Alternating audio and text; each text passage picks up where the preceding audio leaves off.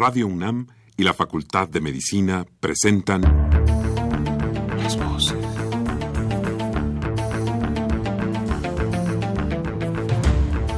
Voces. Las voces. Las voces. Voces. Las voces de la salud. Reflexión y análisis de las ciencias médicas. Acompáñenos.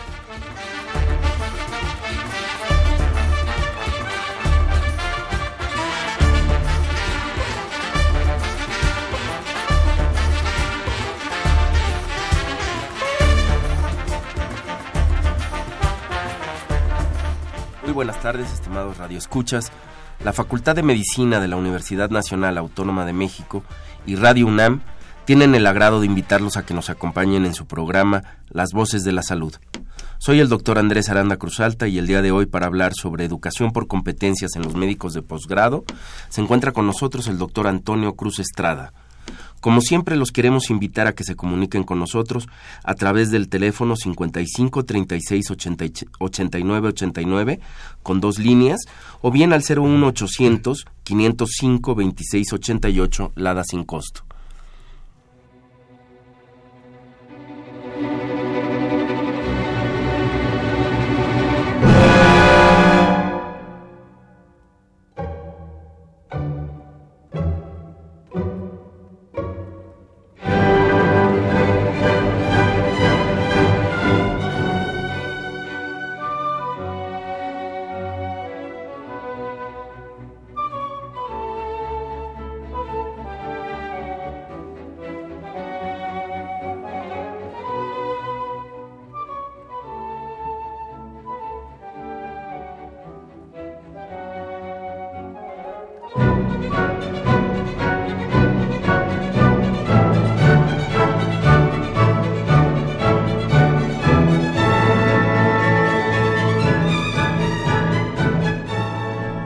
Les comentaba en la entrada, se encuentra con nosotros el doctor Antonio Cruz Estrada. Él es médico especialista en medicina interna por la UNAM, con certificación vigente por el Consejo Mexicano de Medicina Interna. Es profesor titular del curso universitario de especialización en medicina interna, jefe del Servicio de Medicina Interna en el Hospital General de México, doctor Eduardo Liceaga. Eh, es, cuenta con una maestría y doctorado en alta dirección por el Centro de Posgrados del Estado de México y es maestrante también en educación por competencias por la Universidad Anáhuac. Doctor Antonio Cruz Estrada, un gusto tenerlo aquí con nosotros. Muchas gracias, buenos días. Pues antes de, de, entrar de lleno al tema de la educación por competencias, es hablar un poquito de, de lo que es su especialidad, la medicina interna, y no sé si pudiera orientar a nuestro, nuestra audiencia ¿Qué es, en qué consiste la medicina interna? Sí, cómo no, encantado. La medicina interna es una rama troncal de la medicina como tal. Las cuatro áreas eh, troncales de la medicina son la medicina interna, la cirugía general, la ginecobstetricia y la pediatría. Y de estas cuatro, la medicina interna se encarga de tratar al paciente adulto desde el paciente que es adolescente hasta la tercera edad y eh, se encarga de fundamentalmente de ver enfermedades de alta prevalencia, es decir, de alta frecuencia en este tipo de pacientes adultos, de afección multiorganémica, con esto queremos decir que afecta a varios órganos y sistemas y que se dan varias enfermedades comúnmente en el mismo paciente, como es el caso de las enfermedades llamadas crónico-degenerativas, cuyos ejemplos principales son la diabetes, la hipertensión y la obesidad, muy frecuentemente acaecen las tres en el mismo paciente, esto alguna gente lo llama como síndrome metabólico, pero bueno, se dan en el mismo paciente y no son enfermedades aisladas, sino que se sinergiza su participación de daño en todos los órganos del paciente. Y lo que hace el internista es precisamente tratar este tipo de problemas y eh, sobre todo con efectividad, calidez y seguridad en la atención del, mismo paciente. Muy bien, y eh, digamos, para el, cuando un médico egresado, titulado, quiere ingresar al, a la especialidad en medicina interna eh, y, le interesa particularmente pues el Hospital General de México, ¿Cómo es el proceso una vez que, que ha aprobado el examen nacional de residencia? Eh, ¿cuál, cómo, ¿Cómo se da el proceso para la selección de los residentes? Eh, en medicina interna en el Hospital General? Sí, mira, el, el, aspirante eh, tiene su aprobación del examen de, nacional de aspirantes a residencias médicas, el ENARM, y selecciona el Hospital General, lleva sus documentos propios a la unidad de posgrado del hospital, se inscribe en forma este, directa y electrónica y entonces este, entra a la rama que él quisiera o que es aspirante a hace primero un examen psicométrico que este es aplicable por la unidad de posgrado del, del hospital a todas las, especialidades de todos los aspirantes, sean clínicas o quirúrgicas, dentro de ellas está medicina interna, y a nosotros nos mandan los currículums de los de los aspirantes dentro del cual sabemos de qué unidad proviene, qué promedio tuvieron en la carrera, si tienen el dominio de una segunda lengua, básicamente inglés, si han hecho algunas actividades académicas o de investigación y sobre esas situaciones nos basamos para hacerles una entrevista, una entrevista que consiste pues propiamente si van eh, o quieren hacer medicina interna, deben de conocer qué es la especialidad, cómo se maneja en el hospital, qué eh, puntos característicos tiene esta, tanto a nivel local como, como nacional, principales publicaciones de revistas y demás, hacemos un examen de conocimientos, un examen clínico con el paciente y dentro de todo esto se sacan los aspirantes casi siempre es más o menos el doble de, aspirantes que llegan al hospital para ocupar la mitad de las plazas que son las oficiales y de esta forma seleccionamos a los aspirantes. Bien, y una vez eh, que, que, ingresan, eh, pues viene toda la, la, parte formativa. ¿En qué consiste? a mí antes quizás de hablar un poco, de adentrarnos a la cuestión de las competencias, eh, me gustaría si nos podría dar un panorama más o menos general. Ya es esa, esa mitad de aspirantes que ha sido seleccionado, que va a, que queda dentro de los eh, seleccionados eh, para formarse como, como internista, como médico internista. Eh, ¿Qué es, cómo, cómo, se, cómo se va a ir dando su educación en la especialidad? Eh, del, más o menos las características generales de un R1, un R2, etcétera, ¿no? Este, antes de que entremos a hablar un poco de la cuestión propiamente educativa, del cambio educativo, pero en términos generales, ¿qué qué se plantea? Bien, la residencia de medicina interna consta de cuatro años. Del R1 el residente de primer año lo abreviamos R1, R2, R3 y R4 de forma progresiva. Eh, se lleva a cabo eh, o se sigue la metodología del Plan Único de Especializaciones en Medicina dentro de esta medicina interna generado por la, la, UNAM desde el 94. Esta es eh, rige para la enseñanza de la medicina interna a nivel mm, pues, nacional en sectores públicos y privados y este tiene la peculiaridad que tiene cuatro rubros. Uno que es el trabajo de atención médica que es cuando el médico residente independientemente del año rota por varias especialidades no únicamente en medicina interna. Como ya había mencionado, la medicina interna es un aspecto clínico de la medicina que tiene que ver con la nefrología, la neumo, la cardio, la reuma, eh, urgencias, terapia y varias eh, eh, especialidades que son primariamente clínicas. Entonces nuestros residentes rotan en el R1 de medicina interna por eh, propiamente el servicio en el Hospital General de México. El servicio de medicina interna está conformado por 84 camas sensables dentro de las unidades, son tres unidades y tenemos pacientes en otras camas del hospital que están a cargo de nosotros. Entonces nuestros R1 rotan por medicina interna en las tres unidades y por el servicio de urgencias. Del R2 en adelante ya rotarán en forma bimestral por las diferentes especialidades clínicas que había comentado, son 12, 14, 15 subespecialidades diferentes y en forma bimestral van rotando en ellas. Eh, dentro, regresando nuevamente al programa único de especializaciones médicas que es el PUEM de, la UNAM, entonces ya tenemos el primer área de trabajo que es el trabajo de atención médica, que es el donde rotan nuestros residentes en las áreas hospitalarias. El segundo eh, aspecto son los tres seminarios que conforman el PUEN. Uno es el seminario de atención médica, que son los temas teóricos que debe dominar un internista. Dentro de estos ya están pues propuestos en este plan único y también eh, la Universidad Nacional Autónoma de México hace un examen eh, este, de, de, certificación de, este, de estas áreas de conocimiento y, obviamente también nosotros en el hospital. Entonces esas son las actividades teóricas de competencias eh, cognitivas del, residente en la parte de medicina interna, son prácticamente las enfermedades, con énfasis en las crónico-degenerativas.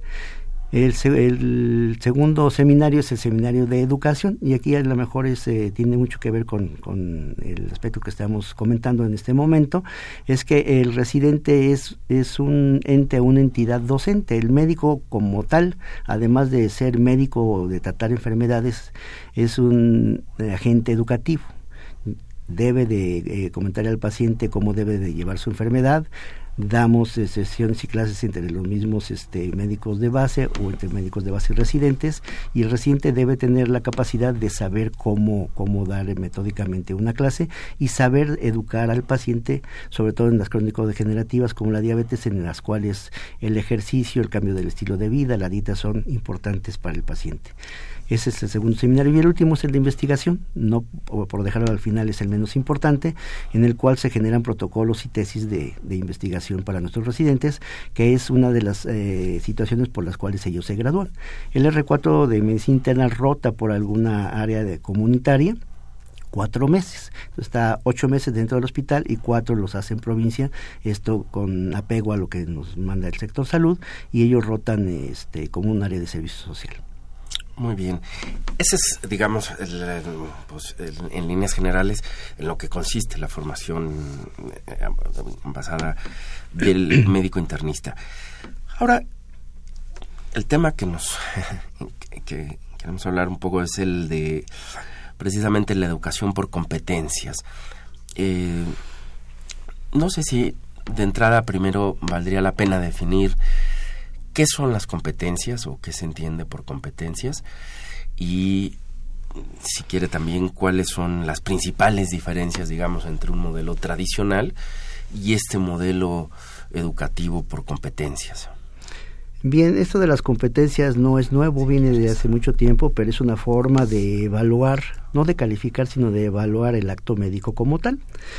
Eh, las competencias, eh, pues desde el informe de Jacques Delors, en la que nos dice que la educación es importante, es la piedra de toque para que la, la sociedad progrese, en el informe de, de, la UNESCO, eh, en 1996 nos habla de que hay cuatro actividades importantes, es decir, el, el educador o el educando o el ciudadano en general debe de dominar cuatro aprendizajes. Uno, aprender conocimientos teóricos, aprender a conocer la parte teórica. En esto, refiriéndonos, a, refiriéndonos perdón, a la medicina, pues es tener conocimiento teórico de las enfermedades.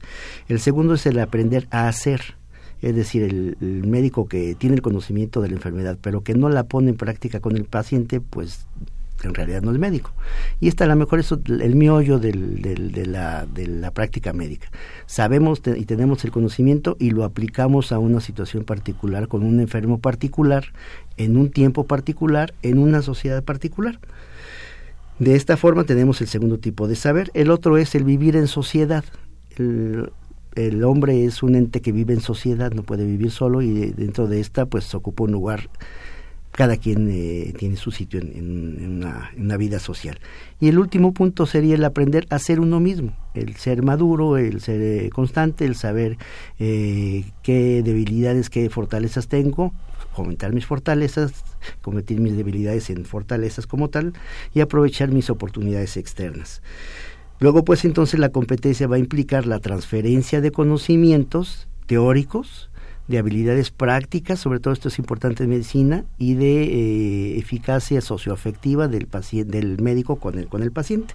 Esto quiere decir que hay tres tipos de competencias fundamentales para, para el médico las eh, competencias cognitivas, nuevamente el conocimiento, las habilidades procedimentales, eh, la medicina interna se hacen funciones, se colocan catéteres, se ponen catéteres de diálisis, se ponen catéteres centrales, muchas habilidades procedimentales que son requeridas por el paciente en diferentes momentos de su evolución.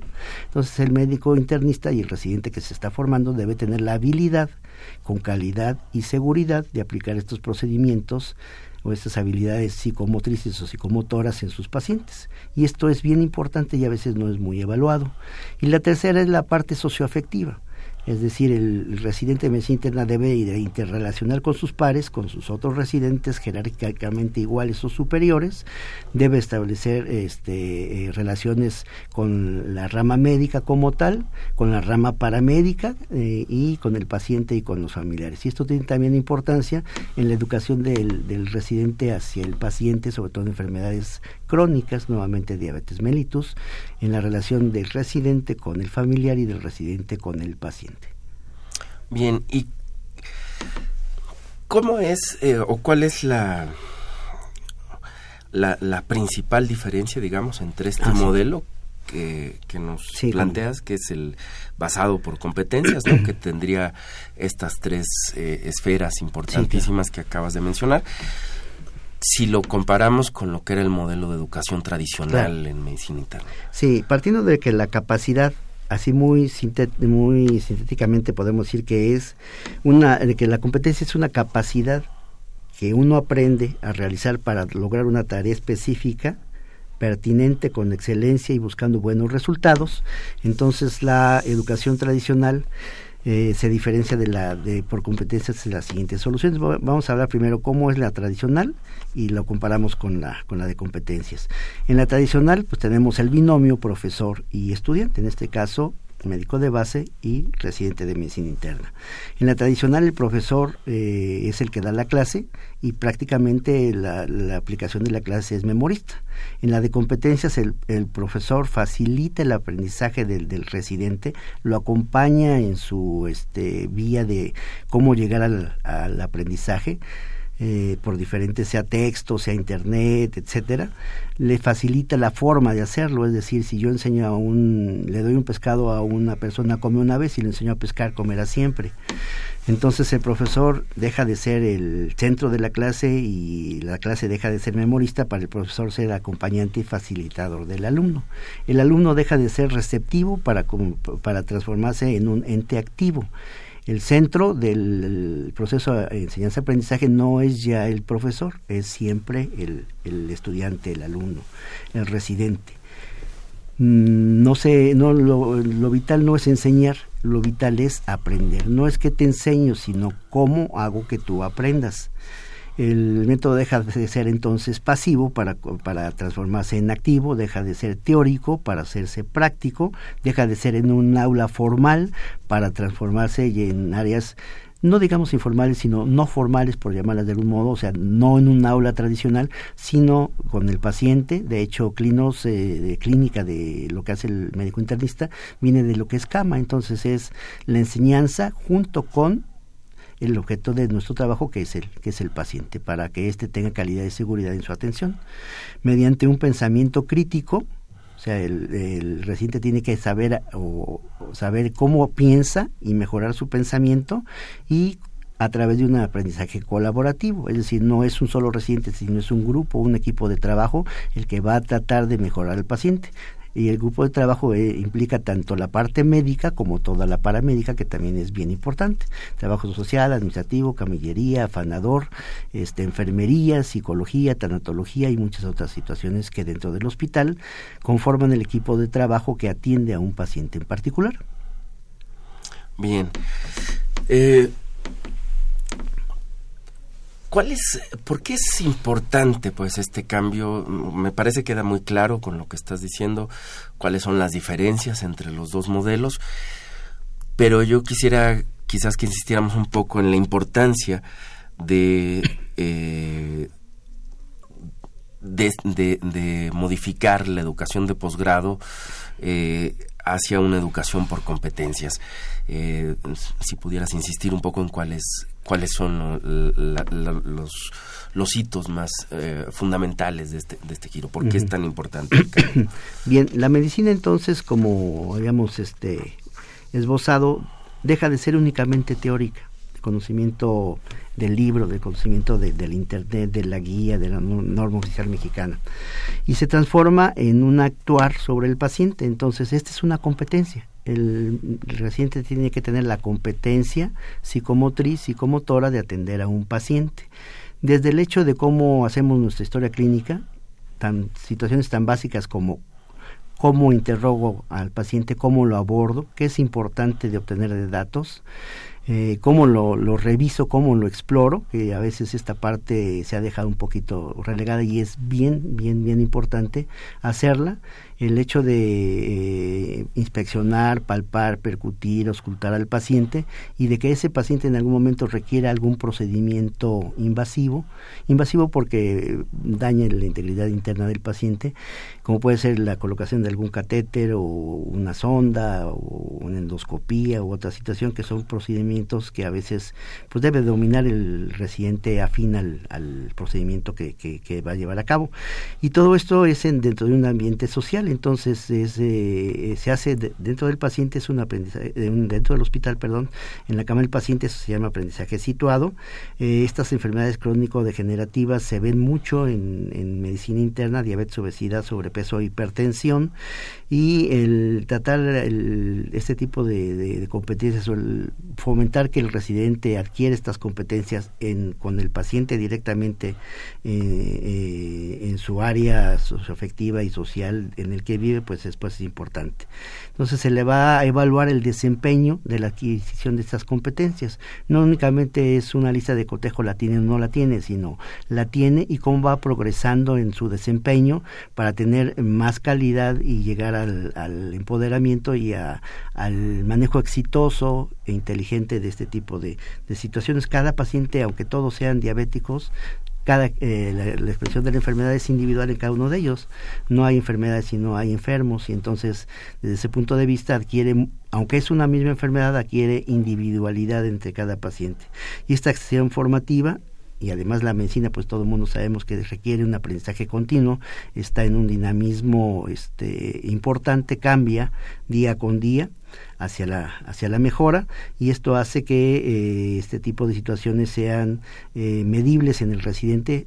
Certificamos que adquiere sus competencias y la otra área que también a lo mejor en el paradigma previo de, la enseñanza de la medicina estaba presente es la evaluación. El residente no va a competir por una calificación no va, no va a competir para saber si apruebo o no apruebo un examen. El residente va a competir por adquirir una destreza en una competencia y eso se le va a evaluar durante toda la residencia. No es un examen escrito inicial, medio, intermedio y final, sino es además de todo lo que requiere la certificación del conocimiento, el, certificar que el residente va adquiriendo madurez y habilidad dentro de toda la residencia y que su desempeño va siendo cada vez óptimo y mejor. ¿Cuáles son o cuáles serían, entonces, pensando en esto, las principales competencias para la especialidad de medicina interna? Bien, las competencias son principalmente del orden clínico. Podemos dividir así muy gruesamente en las, especialidades en aquellas que son predominantemente quirúrgicas, llámese cirugía general, neurocirugía, urología, etcétera, y aquellas que son principalmente clínicas o llamémosle, no me gusta el término, pero bueno, no quirúrgicas, reumatología, cardiología en algunos aspectos, la medicina interna como tal, la dermatología, etcétera. Entonces hay unas que sí requieren la habilidad de quirófano y nosotros que básicamente es la habilidad clínica. Eh, estas eh, son las principales competencias que debe, de, eh, que debe dominar nuestro residente, es decir, el hacer una historia clínica, que es la parte o el meollo o el inicio de la metodología de tratamiento y diagnóstico. Si nosotros hacemos una buena historia clínica y hacemos los diagnósticos que tiene el paciente o conformamos los diagnósticos del paciente, casi siempre las historias de medicina interna no nos abocamos a un solo diagnóstico, tienen cinco o más diagnósticos. El paciente es diabético, es hipertenso, es gotoso, tiene cataratas, tiene una luz valgus, etcétera, etcétera. Entonces, la medicina interna no es de un solo diagnóstico, de una sola enfermedad, es de muchas enfermedades y de diagnósticos compartidos. Y entonces ahí tiene trascendencia el cómo el residente puede y debe abordar clínicamente a sus pacientes, desde nuevamente interrogatorio y exploración, para que partiendo de un buen diagnóstico haga un buen este, plan diagnóstico y terapéutico. Podríamos decir que la medicina interna es el, el, arte de hacer un diagnóstico diferencial. Es decir, eh, el paciente tiene enfermedades que es la suma o la sinergia de síntomas y signos, lo que tiene físicamente el paciente y lo que refiere y esto conforma lo que nosotros llamamos un síndrome. Un síndrome es un conjunto de signos y síntomas que se presentan en un paciente que pueden ser por muchas causas. Y esas muchas causas que pueden ser en el paciente es ahí el discernimiento clínico que debe tener nuestro residente para decir, a pesar de que hay varias causas que van a motivar este síndrome, este conjunto de signos y síntomas que tiene el paciente en particular en este momento determinado, no es mi posibilidad diagnóstica más obvia es esta y entonces mi metodología eh, para clínica, laboratorio y gabinete va encaminada a decir si lo tiene o a lo mejor encaminada a decir las otras no las tiene. Y entonces se llegará a un diagnóstico de más certeza. Y al tener un diagnóstico certeza luego pues el tratamiento va a ser mejor.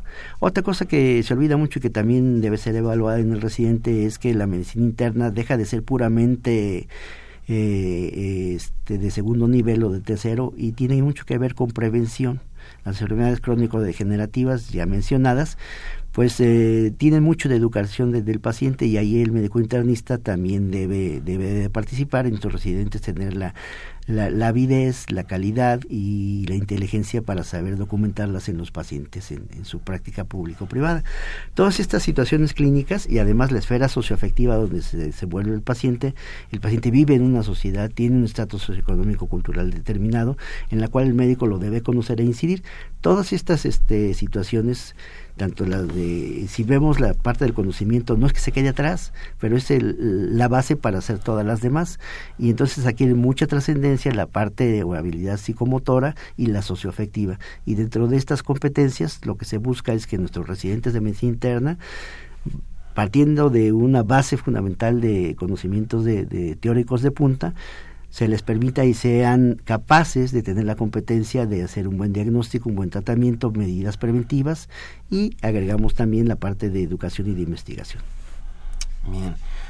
Eh, y sobre la parte de pensamiento crítico, ¿cómo, cómo actuaría? Ya, ya mencionabas un poco brevemente qué es, pero cómo, cómo opera, digamos, en la formación del médico internista. Sí, es bien importante. Eh, si yo quiero que el médico eh, residente se certifique como internista, pues debe tener una ruta de pensamiento bien especial.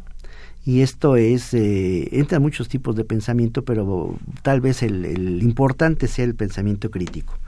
Y pensamiento crítico no es aprenderme de memoria el conocimiento, aprenderme la, la guía de práctica clínica, ya sea la, europea o la americana, y saber que el paciente debe comportarse como dice la guía. Cada paciente es individual y diferente. Entonces, eh, el, el, pensamiento crítico es el arte de pensar o de pensar en mi mismo pensamiento para ver que mi pensamiento sea mejor, saber que obviamente tengo fortalezas y debilidades y que tengo áreas de mi pensamiento que son efectivas, eficaces, eficientes y luego pues efectivas, y eh, áreas de mi pensamiento que me da más trabajo. Y eso no quiere decir que esté mal. Yo creo que cada, cada, cada individuo es diferente y las inteligencias eh, eh, emocionales, científicas y cómo aprende un residente es muy, es muy diversa en cada, cada uno de ellos. Entonces es una, eh, debe ser un pensamiento disciplinado, basarse en juicios, eh, formar nuevos paradigmas, vencer las creencias previas, hacer nuevas creencias, ser innovador y para esto tiene que tener cuatro características importantes. El pensamiento crítico es un pensamiento autodirigido. O sea, yo mismo sé hacia dónde voy o hacia dónde quiero llegar. Obviamente esta debe ser una ruta crítica adecuada. El segundo punto es que debe ser autorregulado. Yo sé que me falta, que me sobra o hacia dónde me dirijo. El tercero, autodisciplinado. Si no tengo disciplina en mi pensamiento, pues mis actividades van a estar por el mismo nivel. Entonces, para que mi actuar sea disciplinado, mi pensamiento tiene que ser a fuerza autodisciplinado. Y esto no viene de la noche a la mañana, cuesta trabajo, pero es metodología de hacer las cosas. Y finalmente, autocorregido. Si estoy mal, pues hay que corregirme. Entonces, autodirigido, autorregulado, autodisciplinado y autocorregido el médico residente no va a llegar con eh, situaciones óptimas en este tipo de pensamiento, va a pasar desde el inicio de ser un pensamiento novel hasta llegar a ser un pensamiento propiamente de excelencia. Y esto pues lleva tiempo. Según la escala de Bloom, para decir que metódicamente en la parte teórica del conocimiento que es importante, Lo primero es recordar el conocimiento, después entenderlo, que implica un nivel mayor de, conocimiento del mismo conocimiento. El tercero, saberlo aplicar, aquí es la parte práctica de las eh, competencias eh, psicomotoras, analizar el mismo conocimiento para generar nuevo, nuevos pensamientos, nuevas rutas críticas, nuevo conocimiento, es decir, evaluar lo que tengo para innovar. Y este innovar y crear es la parte más top más, eh, más alta del pensamiento crítico. Quien sabe y que tiene una ruta crítica de pensamiento va a tener un pensamiento reflexivo, y si se da entre varios residentes va a ser un aprendizaje colaborativo, van a formar un equipo de trabajo y van a actuar en pro del paciente. Bien, bueno, pues ha llegado la hora de que hagamos una pausa eh, y enseguida volvemos a seguir platicando con el doctor Antonio Cruz Estrada.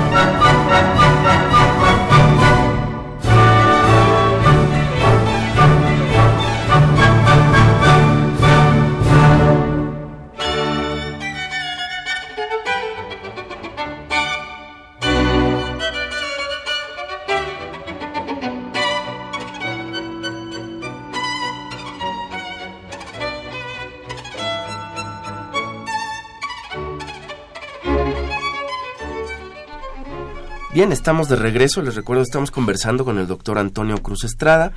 Es el jefe del Servicio de Medicina Interna en el Hospital General de México, doctor Eduardo Lisiaga.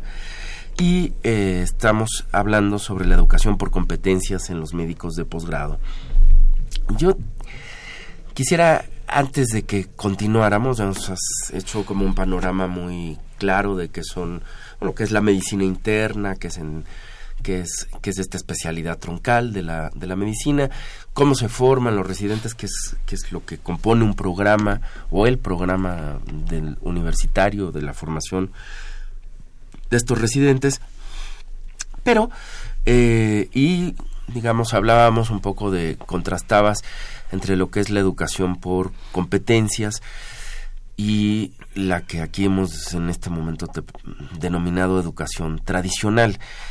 Sin embargo, pues a veces esos términos, me parece a mí, pueden generar cierta confusión. Me parece la parte de competencias ha quedado muy clara.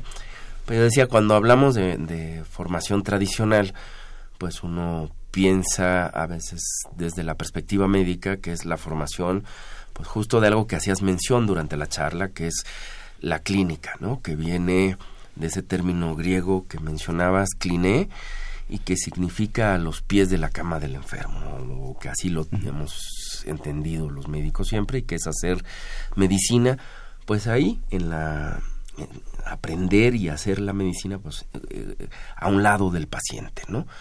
Este haciendo clínica, es decir, eh, haciendo lo que habitualmente se hace, que es hacer una visita médica, pasar paciente por paciente, hacer una revisión, valorar al paciente, ver cómo está y generar todas estas cosas.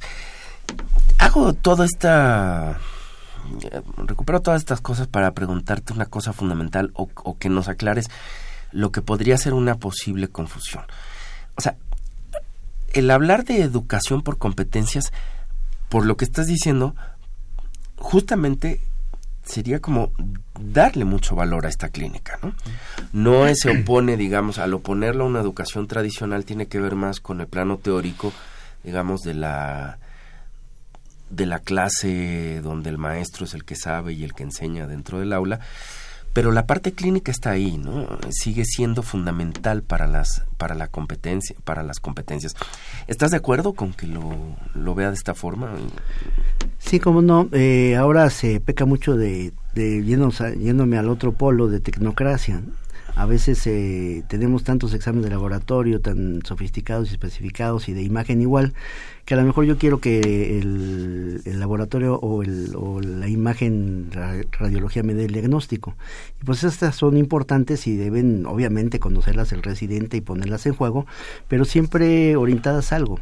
Eh, si yo no voy a hacer un un montón de exámenes de laboratorio y gabinete para un paciente para saber qué tiene, sino con mi actuar de competencia psicomotora y clínica, que sigue siendo importante, a la hora de ver por primera, segunda, tercera y subsecuentes veces al paciente, irme orientando porque la medicina tampoco es, eh, siempre va a ser rojo, siempre va a ser negra, va cambiando de sus matices. Entonces es de acuerdo a cómo vaya la evolución del paciente y mi, mi ruta clínico-diagnóstica, es eh, ir viendo qué tiene y para eso es necesario revisarlo, explorarlo,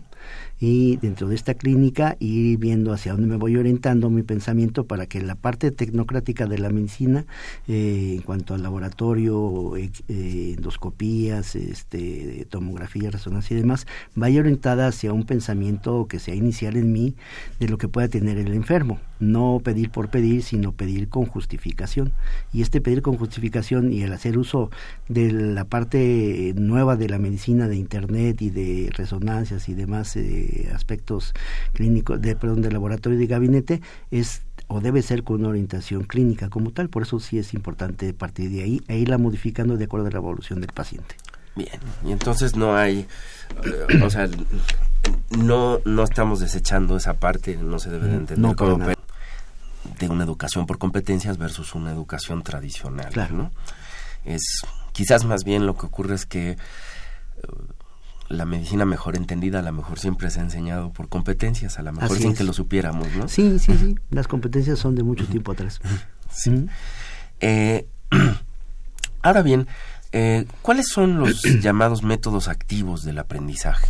Bueno, los eh, métodos activos son los que involucran al residente como parte el pleonasmo, activa del aprendizaje. Es decir, él va a buscar algunas formas de cómo aprender y, los métodos llamados así activos del aprendizaje lo ayudan o le facilitan esta, esta ruta. Y esto debe ser facilitados por su, por su profesor este, o su tutor. Y estos métodos activos implican el conocimiento del paciente de su ambiente real, en su situación donde, donde se vive. Es decir, eh, hay un, varios métodos, nada más por poner algunos nombres, aprendizaje basado en problemas, el método de casos, el aprendizaje basado en proyectos, este, el debate, que son técnicas que se pueden eh, utilizar o que deben ser utilizadas en, la enseñanza del residente y que van a fomentar no que yo le diga lo que tiene el paciente o que a fuerzas tenga que ser lo que yo digo, sino que el residente mismo vaya discerniendo en qué sí tiene y qué no tiene y que este, por vía activa, práctica en el paciente mismo, llegue algún diagnóstico. Y estas en algunas situaciones se dan en los residentes durante las guardias. Las guardias es un tiempo grande que tiene el residente de vida intrahospitalaria con el paciente en sí. Estos tiempos eh, se dan muchas de las veces entre los mismos residentes en medicina interna las guardias están conformadas por, un, por uno o varios R, 1, R2, R3 R4, de tal forma que a veces el residente es una parte docente del mismo residente, es una enseñanza que le llamamos entre pares. Y esta situación se puede favorecer si eh, el residente entiende y nosotros también como la parte que le damos la educación entendemos que el residente es un ente docente importante y que siempre ha tenido un lugar también importante. A todos fuimos residentes y a todos nos tocó aprender cosas y situaciones de nuestros residentes de mayor jerarquía. Y de esta misma situación, como conviven en las guardias y es un tiempo largo, se, se tiende a, a se tienden a hacer equipos de trabajo que lo ideal que es que fueran de alto rendimiento, motivados, con liderazgo, autodirigidos por ellos mismos y que dentro de eh, la metodología que el mismo residente aplique a sus otros residentes no sea esta empírica como hasta el momento a lo mejor se ha estado dando, sino que sea objetiva, evaluada y que utilice algunos métodos activos del aprendizaje como pueden ser eh, eh, el mentoring, que es el decirle yo al, al R4, al R1 qué es lo que tiene que hacer, a lo mejor un poquito dirigido más de, de mí para él en ese momento. Cuando el R1 pasa al R2, a lo mejor la relación puede ser de otro tipo, como el coaching, yo lo estimulo para que él decida qué, tiene el paciente, estudie por él mismo y solvente los problemas. Al fin de cabo, lo que se trata de que el paciente, el residente aprenda es toma de decisiones para una solución adecuada de problemas médicos en el paciente. Entonces, el mentoring, el coaching, la tutoría dentro de los mismos residentes o de algún médico de base o algún profesor del curso de, de medicina interna hacia el residente también tiene que ver. Y otra cosa que no se usa, bueno, el nombre a lo mejor no es muy, muy conocido como la tutoría es el acompañamiento.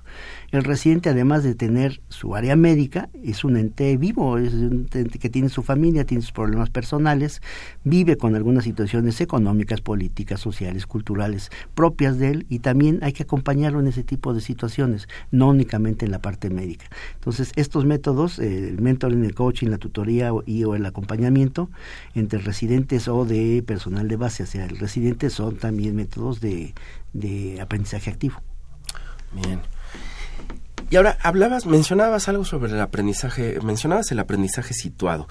¿Qué comprende específicamente este aprendizaje situado? Sí, el aprendizaje situado es con el paciente. Eh, dejamos o no desechamos, pero tiene ya su lugar particular el área del aula tradicional Estamos los residentes de un lado, los el que expone del otro, el profesor que coordina la clase del otro, y cada quien tiene un juego. Eh, ese es un sitio formal de aprendizaje, una aula formal. Eh, el resto del campo clínico, el quirófano, la consulta externa, el área de hospitalización, mm, vamos, le llamamos no formales, pero no por eso son informales. Siguen siendo formales, pero no de la formalidad del aula. Y si nosotros queremos que el, residente aprenda la medicina en donde se da, pues es en contacto con el paciente, es en el área de hospitalización. Insisto, no desecho el aula tradicional, tiene su importancia y su función en determinadas situaciones y como, complemento, pero es importante también el área situacional, porque ahí es donde se van a dar los problemas y sobre todo para la parte médica, otra situación bien peculiar es eh, cuando el paciente tiene una emergencia o una urgencia en ese momento a lo mejor no hay las condiciones ideales de tratamiento, a lo mejor se da en la mañana, en la tarde, en la noche, a lo mejor o la mayor parte de las veces son situaciones inesperadas que hay que darle solución y entonces el médico tiene que aprender a actuar de la mejor manera posible con una toma de decisiones adecuada. Todo esto lo fomentan las competencias. Entonces el aprendizaje situado es el que tiene el residente en el área donde se genera el problema, en las áreas de hospitalización, en contacto con los pacientes. Muy bien. Tenemos una llamada del, del público. La señora Laura Cruz. Es un comentario, una pregunta. Dice, todo lo que dice el doctor está bien, pero esto lo hacen en cualquier hospital, pregunta. Así están preparados los médicos, porque en algunos mm, no parece. sí, como todo, eh, ahí no podemos hablar de generalidad, ¿no? Eh, yo estoy hablando de situaciones que deben ser y situaciones ideales, al menos lo que trata uno de fomentar en, los residentes propios. Esto pues es una célula que debe de multiplicarse y hacia otras otras instituciones públicas y o privadas o a lo mejor se da, a lo mejor no, yo no puedo hablar por lo que se da no sé en otras partes, pero al menos debe ser deseable. Y en la institución donde trabajo eh, tratamos de esto que sea deseable y que y que la parte aquí lo que importa es mucho el residente, la actitud del residente porque bueno, yo puedo tener las mejores este, ideas de cómo hacer las cosas, pero aquí otra vez como residente es la parte activa, es la parte actitudinal importante. Eh, aquí funciona el, binomio estudiante y profesor es así, el aprendizaje, la enseñanza aprendizaje es igual.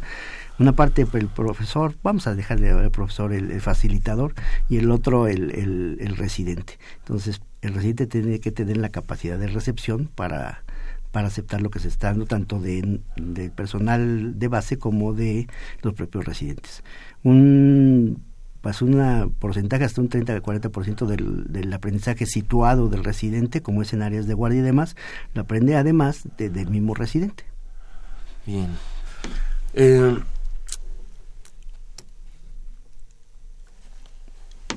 ¿Cuál es la importancia del apoyo del, de las tecnologías de la información y comunicación en la enseñanza de la medicina interna en el posgrado? Bien, son mm, trascendentales.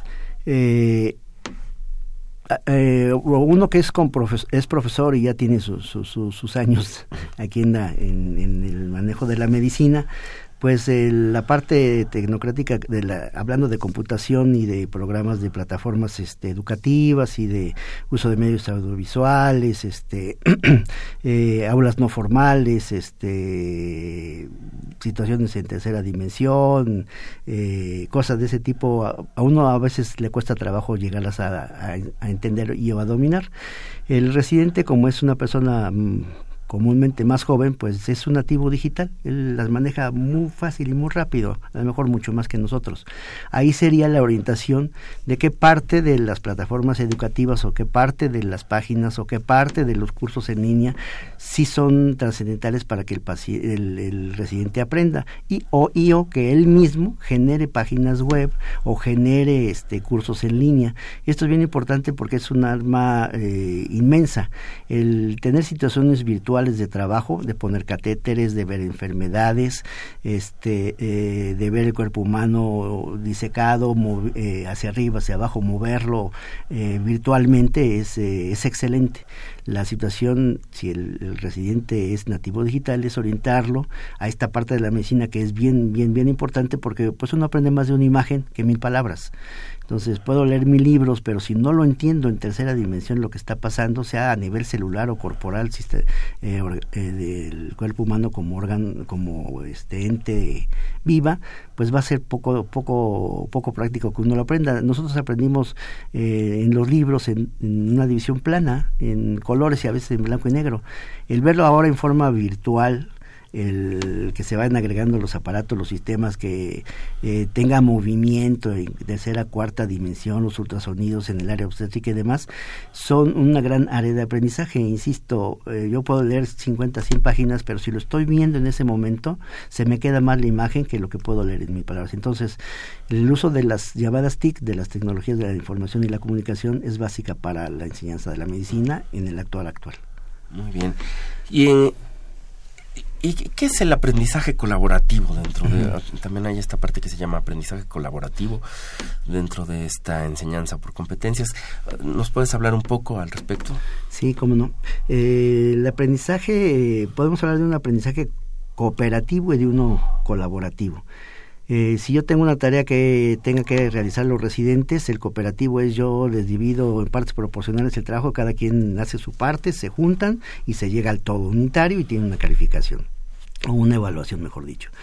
El colaborativo es todos, todos jugamos, todos somos importantes, mm, dentro de lo permisible todos somos la misma meta bajo la misma propuesta de trabajo, eh, generamos como tal un equipo de trabajo integrado, con pertenencia, con liderazgo y la suma de los trabajos de todos ya no es 100, es más de 100, es sinérgico. Eh, si en las guardias tenemos residentes de diferente grado de, medicina interna y o la participación de residentes de otras especialidades por el manejo de un paciente en particular en, el área médica, estamos no tanto sumando, sino sinergizando esfuerzos. Entonces ese aprendizaje que se da entre varios residentes, llamado así como aprendizaje colaborativo, les da un tema de reflexión, de crítica, y entonces eh, eh, se suma el aprendizaje reflexivo y el pensamiento crítico. Entonces, la manera de trabajo en equipo, como debe de darse ahora en la medicina, ya la medicina pues es multidisciplinaria, sobre todo la medicina institucional y la de segundo o tercer nivel, pues se da entre varias especialidades, entre varios tipos de médicos o, profesiones afines a la medicina. Entonces, este trabajo en equipo se, eh, fomenta y se mejora mucho cuando la técnica que usamos de aprendizaje y de trabajo es colaborativa. Muy bien. Mencionaste también otro término que hace unos momentos, que es el de educación entre entre pares, ¿no? Este, ¿Podrías también describirnos, decirnos a qué se refiere esta, esta idea de la educación entre pares? Sí, cómo no. El residente aprende del del PUEM de la universidad, el residente aprende del médico de base, el residente aprende de otros especialistas y demás, pero aprende, eh, como lo había mencionado hace un momento, mucho de lo que le enseña el otro residente. Eh, debemos aprender las cosas buenas y saber las cosas malas para no hacerlas. Entonces el residente es eh, un agente docente importante en el área hospitalaria de la parte clínica y de las de la de las especialidades quirúrgicas. La enseñanza que está entre ellos mismos, eh, de residentes de mayor jerarquía, como mencionaba al inicio de la plática, en interna tenemos cuatro años eh, del R1 al R4, entonces el R4 tiene tres a cuatro años más que el R1 de experiencia para manejo de algunas situaciones y eso pues se lo da al, residente de menor jerarquía y eso es lo que se llama aprendizaje en, entre pares.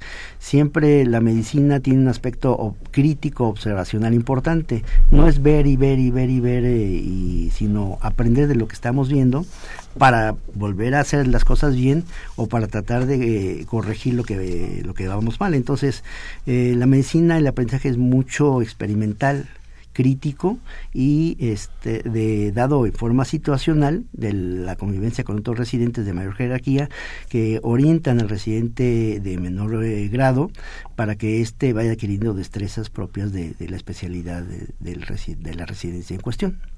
Bien, en ese sentido se podría considerar al residente como un agente educativo. Exacto, sí. Que ha sido algo empírico hasta el momento y no, no evaluado en forma formal. Y la idea es que deje de ser empírico, que el residente a través de la parte educativa que se le da en la, en la enseñanza de, la residencia de medicina interna, eh, sepa cómo educar a, las personas y sea un agente ya no empírico, sino objetivo. Y además que nosotros aprendamos a evaluar adecuadamente esas habilidades. Bien, tenemos algunas llamadas de nuestro, de nuestro público. Mm, voy a dar lectura a ellas, si me lo permites. Eh, la señora Hilda de San Román tiene un comentario, dice, una queja recurrente en los pacientes es la forma en cómo los médicos tratan a los pacientes, a partir incluso de cómo los llaman al consultorio. Tal vez demostrar empatía, así como el hecho de que los familiares estén afuera de las instalaciones sin contar con bancas o asientos. ¿Se podría hacer algo? Yo creo que en el área que, que, me compete ahorita en cuanto a la educación por competencias en el residente de medicina interna es el enfatizar nuevamente que eh, aparte del conocimiento que debe tener el, el, residente, la habilidad este, procedimental, psicomotriz o psicomotora para llevar a cabo eh, procedimientos con seguridad y calidad en el paciente, la otra esfera es precisamente la, la, la afectiva, la socioafectiva se debe de motivar y el residente debe de pensar que el paciente eh, pues es un ser humano y que es un ser humano que está doliente de, alguna forma, no a lo mejor un dolor físico, pero pues sí un dolor en cuanto a la enfermedad, a la repercusión que la enfermedad le da a él y a su, familia y verlo como tal. Entonces, eh, nuestra área de trabajo no son números o insumos, nuestra área de trabajo son personas que viven y que sufren y desde ese punto de vista pues eh, debe de, fomentarse este tipo de, actividades. Finalmente la competencia es la intersección de, las tres, la parte psicomotora, la cognitiva y la socioafectiva. Bien. Eh, el arquitecto Fernando Almanza dice, casi siempre me encuentro en consulta con un solo médico. ¿Hay manera de que, de acuerdo a esto que se llama preparación por competencias, se pueda contar con algún otro médico para tener una visión más completa sobre lo que uno padece? y en la práctica particular, ¿por qué cobran tan caro?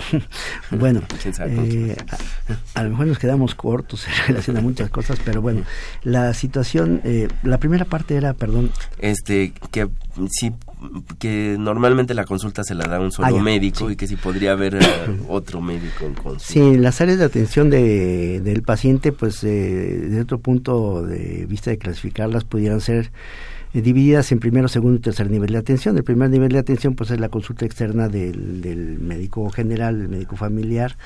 Eh, el segundo nivel de atención es un hospital que cuente al menos con las cuatro áreas troncales, cirugía, mm, este, eh, medicina interna, gineco-obstetricia y pediatría, al menos en la parte de consulta. Y el tercer nivel de atención es aquel donde además de las troncales hay este, situaciones más específicas de, de situaciones tecnológicas y de subespecialidades médicas.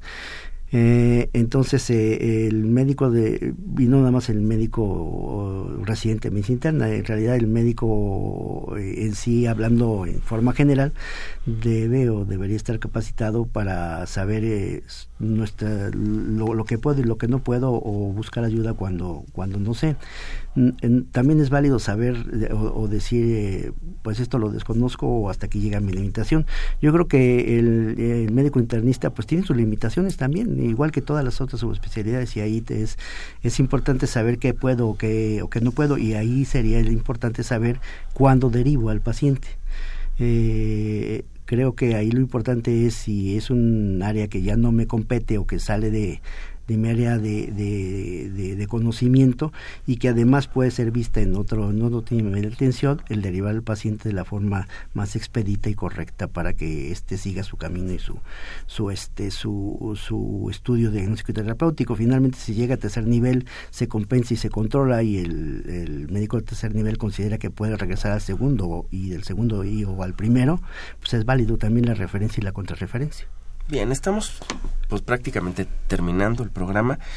Eh, no quisiera que acabáramos antes de que nos eh, explicaras un poco la parte final. Ya hablamos de, toda la educación por competencias. Yo quisiera que nos hablaras un poco sobre la, en estos últimos minutos, sobre la evaluación, si se si se pueden evaluar estas competencias en el posgrado y a qué se refiere en términos como eh, que se aplican este tipo de evaluación, como es la heteroevaluación, la coevaluación y la autoevaluación. Sí, eh, igual mm, partiendo del paradigma entre eh, aprendizaje tradicional y aprendizaje basado en competencias, pues eh, es importante que el residente no compite por una calificación, por un número, o está aprobado o reprobado, sino compite por una competencia, porque sea competente, porque conozca el, el, actuar del médico según la especialidad con el paciente que le desafina a esa especialidad. Desde ese punto de vista, preferimos quitar el término de calificación eh, eh, sino, eh, y emplear el término de evaluación, es decir, vamos a valorar el trabajo del residente en todas las áreas de competencia y eh, dentro de esta situación pues implica a lo mejor en forma inicial saber cómo llega el residente, es decir, hacer un, una, un diagnóstico inicial eh, para saber cómo estamos y ahí a lo mejor un examen eh, eh, teórico o, práctico o este, preguntas de opción múltiple o entrevista, etcétera, para saber cómo, cómo recibo al, al, al alumno y al grupo y al final, para que termine la residencia, pues tiene que hacer un, examen de, de, competencias al final. Pero lo importante es la evaluación formativa, es decir, cómo evalúa al residente en la adquisición de sus competencias y si estaba mejor en todo lo largo de sus cuatro años. Esa es la evaluación formativa. Bien. Pues, eh, doctor Antonio Cruz Estrada, muchísimas gracias por tu presencia en este programa. Esta fue una coproducción de la Facultad de Medicina y Radio UNAM a nombre del doctor Germán Fajardo Dolci, director de la Facultad de Medicina, y de quienes hacemos posible este programa, en la producción y realización la licenciada Leonora González Cueto Bencomo y la licenciada Erika Alamilla Santos. En los controles Socorro Montes y en la conducción su servidor Andrés Aranda. Les agradecemos su atención y los esperamos dentro de ocho días. Radio UNAM y la Facultad de Medicina presentaron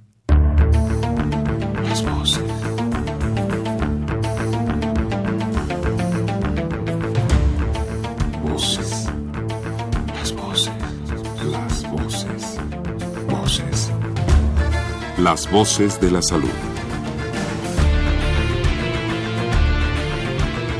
Reflexión y análisis de las ciencias médicas.